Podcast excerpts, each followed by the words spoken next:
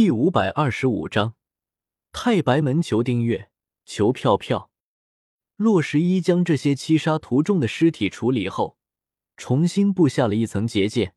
如果不是之前尹上飘这个内鬼放这些七杀屠众进来，他们一时之间也打不破洛十一布下的结界。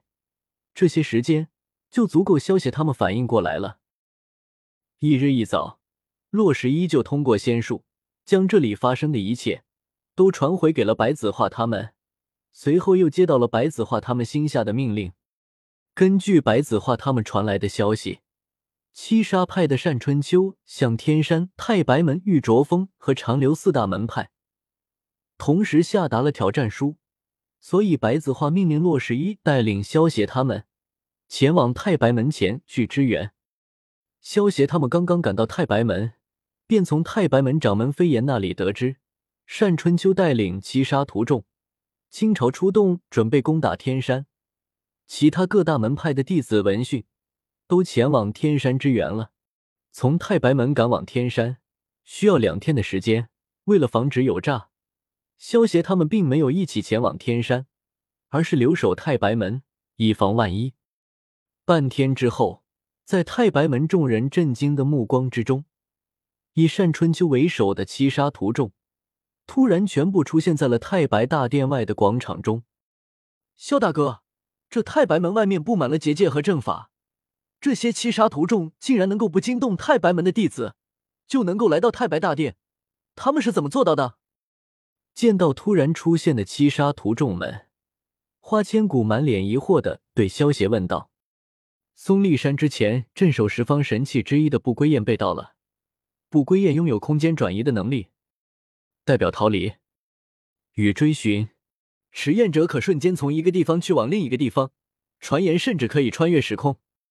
如今看来，恐怕出手的就是七杀派的人。他们利用了不归雁的能力，从天山直接传送到了太白大殿，好一招声东击西。萧协闻言，轻笑着解释道：“飞檐，交出幻四灵，我可饶你一命。”单春秋看着为首的飞檐，寒声道：“大言不惭！太白弟子听令，结降魔阵法。”飞檐冷哼一声，高声喝道：“随着飞檐的一声令下，数十名太白精英弟子瞬间结成了降魔阵法。小小太白门，还敢与我七杀抗衡？”单春秋见状，满脸的不屑。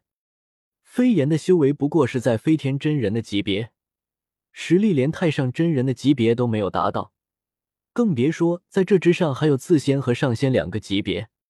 单春秋的实力在次仙的级别，如果不是有长流撑着，别说杀阡陌了，就算是单春秋都能够带领七杀派将其他的正道门派给灭了。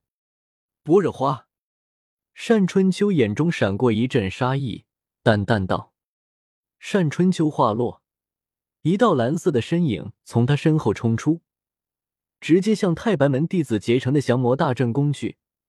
面对这道蓝色的身影，这降魔大阵根本不堪一击。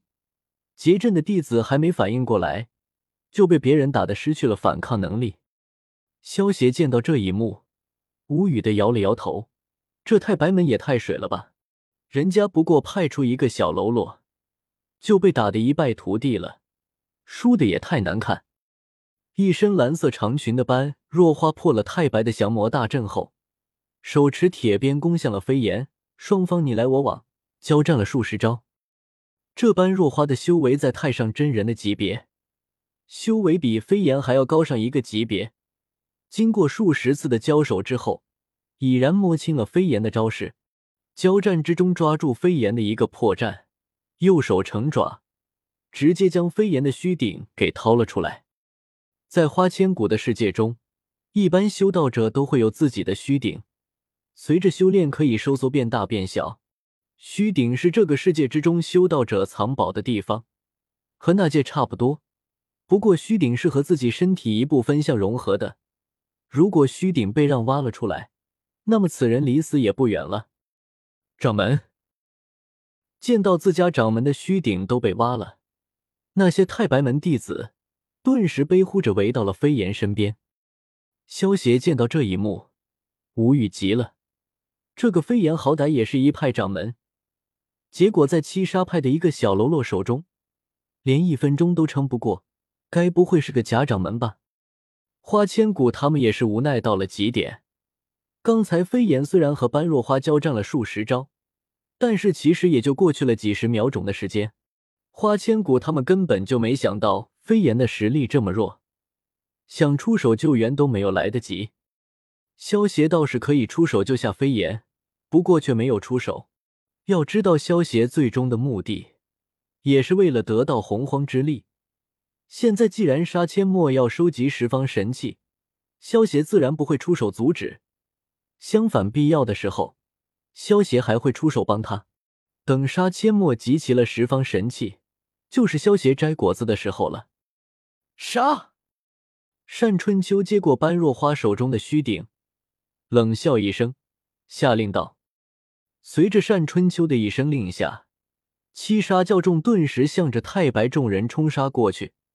萧协他们见状，也连忙出手，迎向了七杀教众。”不过，萧协斩杀七杀弟子的时候，都是围绕在花千骨身旁，只是斩杀攻过来的七杀弟子，而没有主动去斩杀其他的七杀弟子。